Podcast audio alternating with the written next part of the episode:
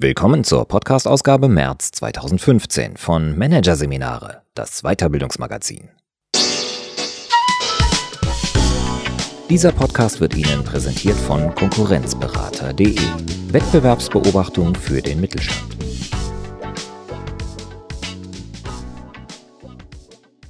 Weitere Podcasts aus der aktuellen Ausgabe behandeln die Themen Digital Learning, wo bleibt der Big Bang und Zukunftskompetenz Neugier.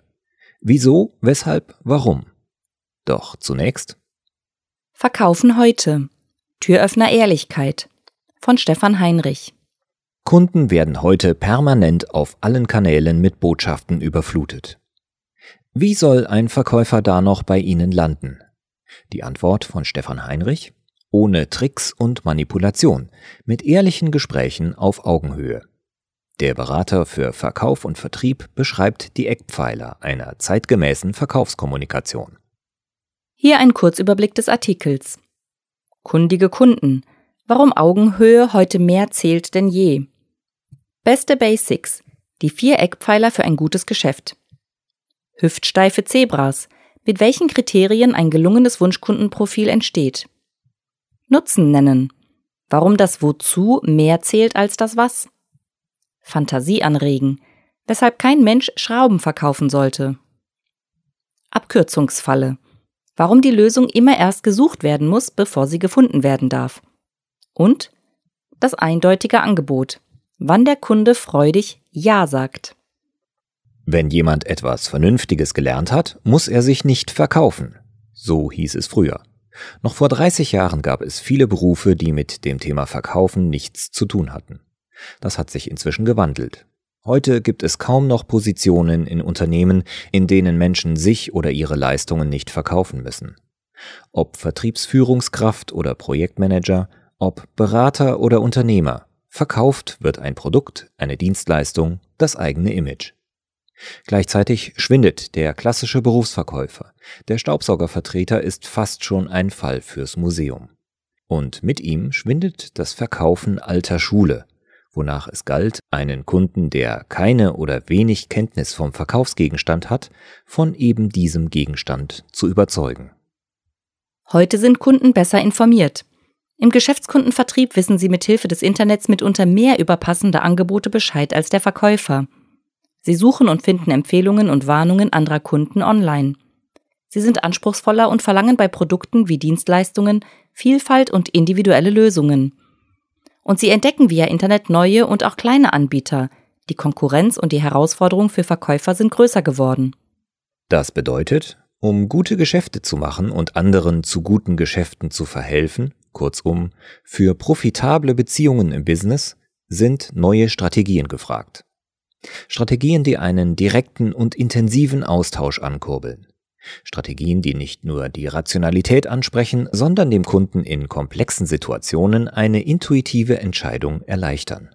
Und die nicht darauf abzielen, ihn zu überzeugen, indem mehr oder weniger manipulativ versucht wird, ein Interesse zu erzeugen. Vielmehr geht es darum, ein bereits vorhandenes Interesse beim Gesprächspartner aufzuspüren, dann genau hieran anzudocken und auf diese Weise eine Begegnung auf Augenhöhe zu ermöglichen. Anders funktioniert es nicht. Wo Menschen heute auf allen Kanälen permanent mit Botschaften überflutet werden, bringt es nichts, einfach nur eine weitere Idee in die Welt hinauszublasen und darauf zu vertrauen, dass sie schon landen wird. Und wo Menschen bereits gut informiert sind, beziehungsweise sich jede fehlende Information selbst beschaffen können, sind Belehrungen und Erklärungen von der Warte des Wissenden herab kontraproduktiv, selbst dann, wenn sie nicht besserwisserisch, sondern gut gemeint sind. Wie sehen die Alternativen aus? Unspektakulär vielleicht. Doch so schlicht viele Methoden einer zeitgemäßen Verkaufskommunikation erscheinen mögen, so durchschlagend sind sie in ihrer Wirkung. Wie zum Beispiel diese Top 4. Erstens. Jagen Sie die Zebras zuerst. Alle Jagdtiere haben eine Strategie, die man neudeutsch die Strategie der Low-Hanging Fruits, also der einfach zu erreichenden Ergebnisse nennt. Deshalb jagen Löwen vorzugsweise Antilopen und Zebras, weil diese im Gegensatz zu den wehrhaften Büffeln und Giraffen relativ gefahrlos und leicht zu erbeuten sind. Erdhörnchen wiederum lassen sie links liegen, weil das Verhältnis zwischen Fell und Fleisch nicht attraktiv ist. Dieses Beuteschema aus der Natur lässt sich ins Geschäftsleben und auf das Wunschkundenprofil übertragen. Mit der entscheidenden Modifikation, dass hier natürlich beide Seiten, Verkäufer und Kunde, einen Nutzen haben. Überlegen Sie, bei welchen Zielgruppen lohnt es sich, Akquisezeit und Kosten zu investieren? Anders gesagt, bei welchen Kunden treffen Sie mit Ihrem Angebot auf ein bereits vorhandenes Interesse, so dass von vornherein hohe Aussichten auf ein gutes Geschäft bestehen? Ein praktikables Wunschkundenprofil umfasst mindestens fünf und maximal zehn Kriterien. Welche Kriterienkategorien zur Definition des attraktivsten Kunden am besten geeignet sind, lässt sich leider nicht allgemein beantworten. Eine Rolle spielen können Unternehmensdaten wie Umsatzgröße, Anzahl der Mitarbeiter oder Niederlassungen. Oder auch regionale Kriterien wie die Entfernung vom eigenen Unternehmen, Sprachräume und gemeinsame Währungen. Und natürlich Branchenkriterien. Auch besondere Ereignisse wie der Wechsel von Führungskräften, Filialeröffnungen, besondere Investitionen und Projekte können einen Wunschkunden beschreiben. Genauso können Marktzyklen und saisonale Bedarfssituationen entscheidend sein, um im richtigen Moment an einen Kunden heranzutreten. Um das herauszufinden, was von alledem wirklich für Sie wichtig ist, suchen Sie am besten Beispiele für besonders gut gelungene Projekte aus Ihrer Vergangenheit aus. Gelungen in zweierlei Hinsicht. Aus Sicht des Kunden sollte das Projekt einen hohen Return on Investment gebracht haben. Aus Ihrer Sicht sollte es einen guten Ertrag bei zügiger Kundenentscheidung erzielt haben. Projekte, die beide Seiten als erfolgreich empfinden, lassen sich sehr wahrscheinlich wiederholen. Legen Sie daher die Namen der Kunden nebeneinander auf den Tisch. Gehen Sie sämtliche mögliche Wunschkundenkriterien durch und notieren Sie für jeden Kunden etwas, das zum damaligen Zeitpunkt auf ihn zutraf. Suchen Sie nach Gemeinsamkeiten von Kundenprojekten. Die Gemeinsamkeiten mit den besten Übereinstimmungen bilden dann den Kern Ihres Wunschkundenprofils.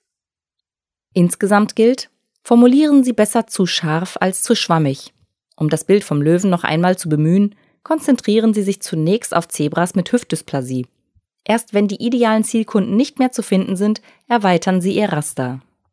Zweitens, suchen Sie das Wozu. Kunden sind bei der Auswahl eines Produktes, einer Dienstleistung, eines Lieferanten meistens unsicher. Aus ihrer Unsicherheit heraus stellen sie Fragen. Und diese Fragen haben fast alle zum Kern, was genau ist das? Und wie unterscheidet sich die Sache von anderen Produkten? Diese Fragen sind vordergründig für den Kunden wichtig. Er stellt sie, weil er einem Trugschluss unterliegt. Er denkt, es sei seine Aufgabe, Informationen zu wichtigen Fakten zu sammeln, sie zu filtern und sie anschließend selber für sich in einen individuellen Nutzen zu übersetzen. Tatsächlich aber ist genau das, nämlich das Hervorheben des Nutzens, die Aufgabe des Verkäufers. Als Verkäufer gilt es, dem Kunden vor Augen zu führen, wozu bzw. wofür das Produkt gut ist. Die Krux, weil so viele Fragen des Kunden auf das Was und Wie zielen, verändert sich die Perspektive von Verkäufern und sie reden ebenfalls nur noch vom Was und Wie statt vom Wozu. Und das hört sich dann zum Beispiel so an. SuperCloud Solutions bietet agiles IaaS Cloud Computing, das flotten Zugriff auf sichere virtuelle Serverumgebungen für Unternehmen ermöglicht.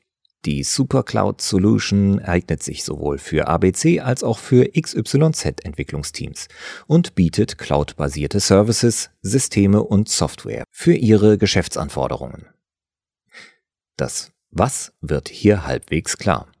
Auch wie es funktioniert, wird ein bisschen erklärt.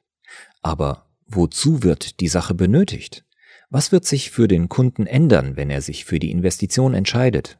Welchen Wert hat die Lösung für das potenzielle Kundenunternehmen? Wenn es darum geht, mit Cloud Computing Kosten zu sparen, wäre eine sehr viel hilfreichere Wozu-Formulierung beispielsweise Schluss mit teurer, ungenutzter Serverkapazität. Maximale Rechenleistung dann, wenn Sie sie brauchen und ansonsten unnötige Kosten sparen.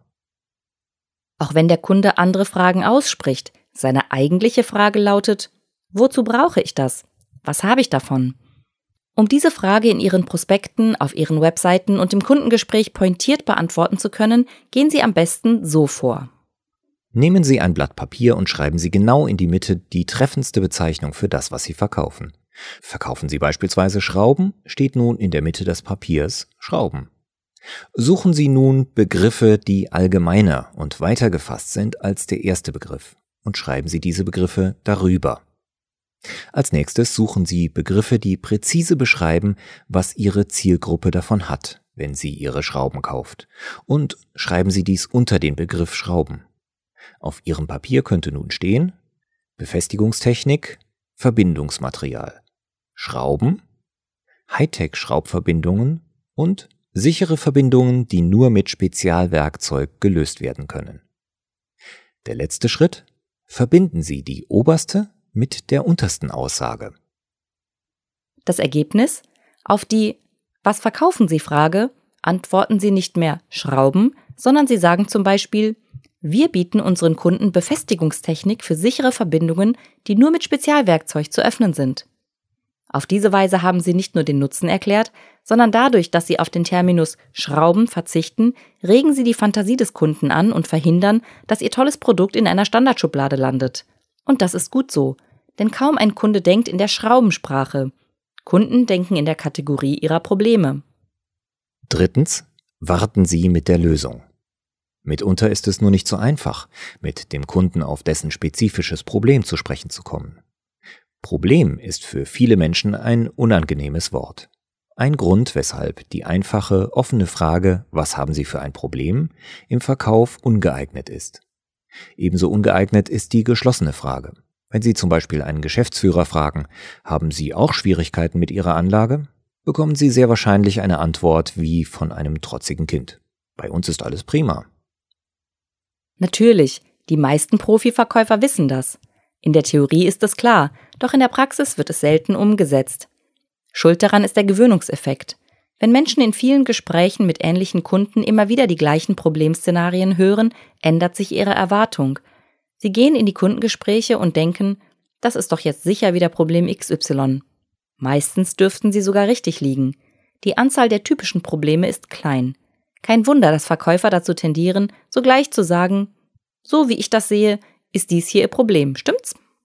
Leider nur geht die schnelle Diagnose, so viel Kompetenz ihr auch immer innewohnt, nach hinten los. Stellen Sie sich vor, Sie haben sich beim Sport am Knie verletzt. Ein Freund erzählt Ihnen von einem Kniespezialisten am Ort. Normalerweise muss man viele Monate auf einen Termin bei dieser Koryphäe warten. Doch da Ihr Freund mit dem Arzt befreundet ist, kann er Ihnen schon für den kommenden Tag einen Termin verschaffen. Nun sitzen Sie in der Praxis. Als Sie aufgerufen werden, humpeln Sie ins Behandlungszimmer. Sie machen ein paar Schritte auf den hinter seinem Schreibtisch wartenden Arzt zu, der Sie und Ihren Gang aufmerksam beobachtet. Kaum sind Sie drei Schritte gegangen, sagt er, Wunderbar, ich sehe, was Ihnen fehlt, und hält Ihnen ein Rezept entgegen. Würden Sie diesen Arzt für kompetent und vertrauenswürdig halten? Wohl kaum. Was aber wäre, wenn der Arzt das Rezept heimlich schon während Ihres Gangs zur Behandlungsliege geschrieben hätte, sich dann aber zehn Minuten Zeit genommen hätte, um ihr Knie zu betasten, Bewegungen damit zu machen und ihnen Fragen zu stellen. Diese Geschichte macht deutlich, der Kompetenzvorschuss von Experten wird nicht durch eine schnelle Diagnose, sondern durch eine ausreichende Anamnese eingelöst. Für Sie als Verkäufer heißt das, auch wenn Sie die Probleme des Kunden sofort erkennen und wissen, wie sie gelöst werden können, dürfen Sie keine Abkürzung nehmen. Beleuchten Sie das Thema stattdessen erst einmal aus Kundensicht. Lenken Sie den Blick des Gesprächspartners auf die Schmerzpunkte, indem Sie bewusstseinserweiternde Formulierungen verwenden wie angenommen, stellen Sie sich vor. Wenn Sie an sowieso denken, dann danach stellen Sie einige offene Fragen. Zum Beispiel, was müsste passieren, damit es schneller ginge? Viertens. Machen Sie ein alternativloses Angebot. Bestimmt haben Sie schon davon gehört, dass es gut ist, dem Kunden Alternativen zu bieten. Möchten Sie am Dienstag oder am Donnerstag nochmal telefonieren, ist eine beliebte Frage, die Verkäufer daher an Kunden richten. Möchten Sie Ihren Kaffee Toll, Grande oder Venti, heißt es bei Starbucks. Tatsächlich aber sind die meisten Angebote, die dem Kunden eine Wahlfreiheit schenken, alles andere als das, was sie bezwecken. Sie sind Last statt Lust. Angenommen, Sie brauchen ein neues Mobiltelefon. Damit möchten Sie nicht nur telefonieren, sondern auch E-Mails checken sowie Kontakte und Termine speichern. Wenn Sie das einem weniger erfahrenen Verkäufer in einem Telefonladen sagen, hören Sie vermutlich, da drüben ist die Vitrine mit unseren Smartphones, da können Sie sich eins aussuchen. Und wenn er besonders unerfahren ist, fragt er jetzt, was wollen Sie denn ausgeben? Das Ergebnis? Sie sind unschlüssig und verwirrt. Ein guter Verkäufer wird daher noch ein paar Fragen stellen. Welches Telefon hatten Sie bisher? Was gefällt Ihnen besonders? Was ist Ihnen wichtig? Und dann würde er ein konkretes Modell vorschlagen. Merken Sie sich, wenn die Wahl zwischen vielen Alternativen aufwendig ist, erscheint die Option, gar nichts zu kaufen, besonders attraktiv. Nehmen Sie dem Kunden daher die Entscheidung ab, indem Sie ihm nach einem klärenden Gespräch die eine, für ihn beste aller Alternativen anbieten. Die Alternative, mit der Ihr Kunde glücklich ist. Fragen Sie sich daher während des Verkaufsprozesses, habe ich alle Alternativen im Gespräch geklärt, so dass ich jetzt nur noch die passende Variante anbieten kann?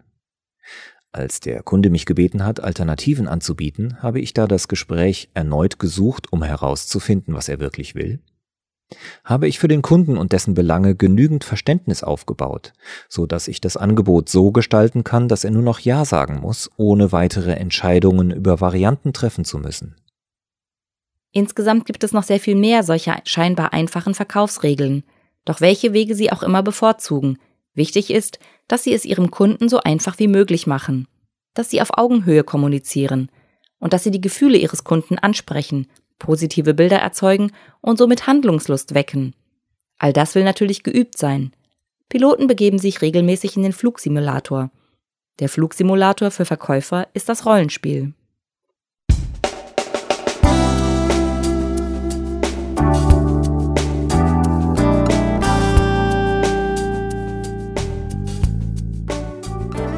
Sie hörten den Artikel Verkaufen heute. Türöffner Ehrlichkeit von Stefan Heinrich. Aus der Ausgabe März 2015 von Managerseminare, produziert von Voiceletter. Weitere Podcasts aus der aktuellen Ausgabe behandeln die Themen Digital Learning. Wo bleibt der Big Bang? Und Zukunftskompetenz Neugier. Wieso, weshalb, warum? Weitere interessante Inhalte finden Sie auf der Homepage unter managerseminare.de und im Newsblog unter managerseminare.de/blog.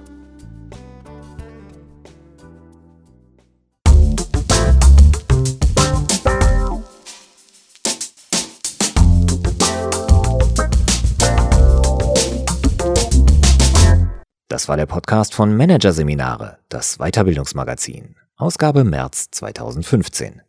Dieser Podcast wird Ihnen präsentiert von www.konkurrenzberater.de. Wettbewerbsbeobachtung für den Mittelstand.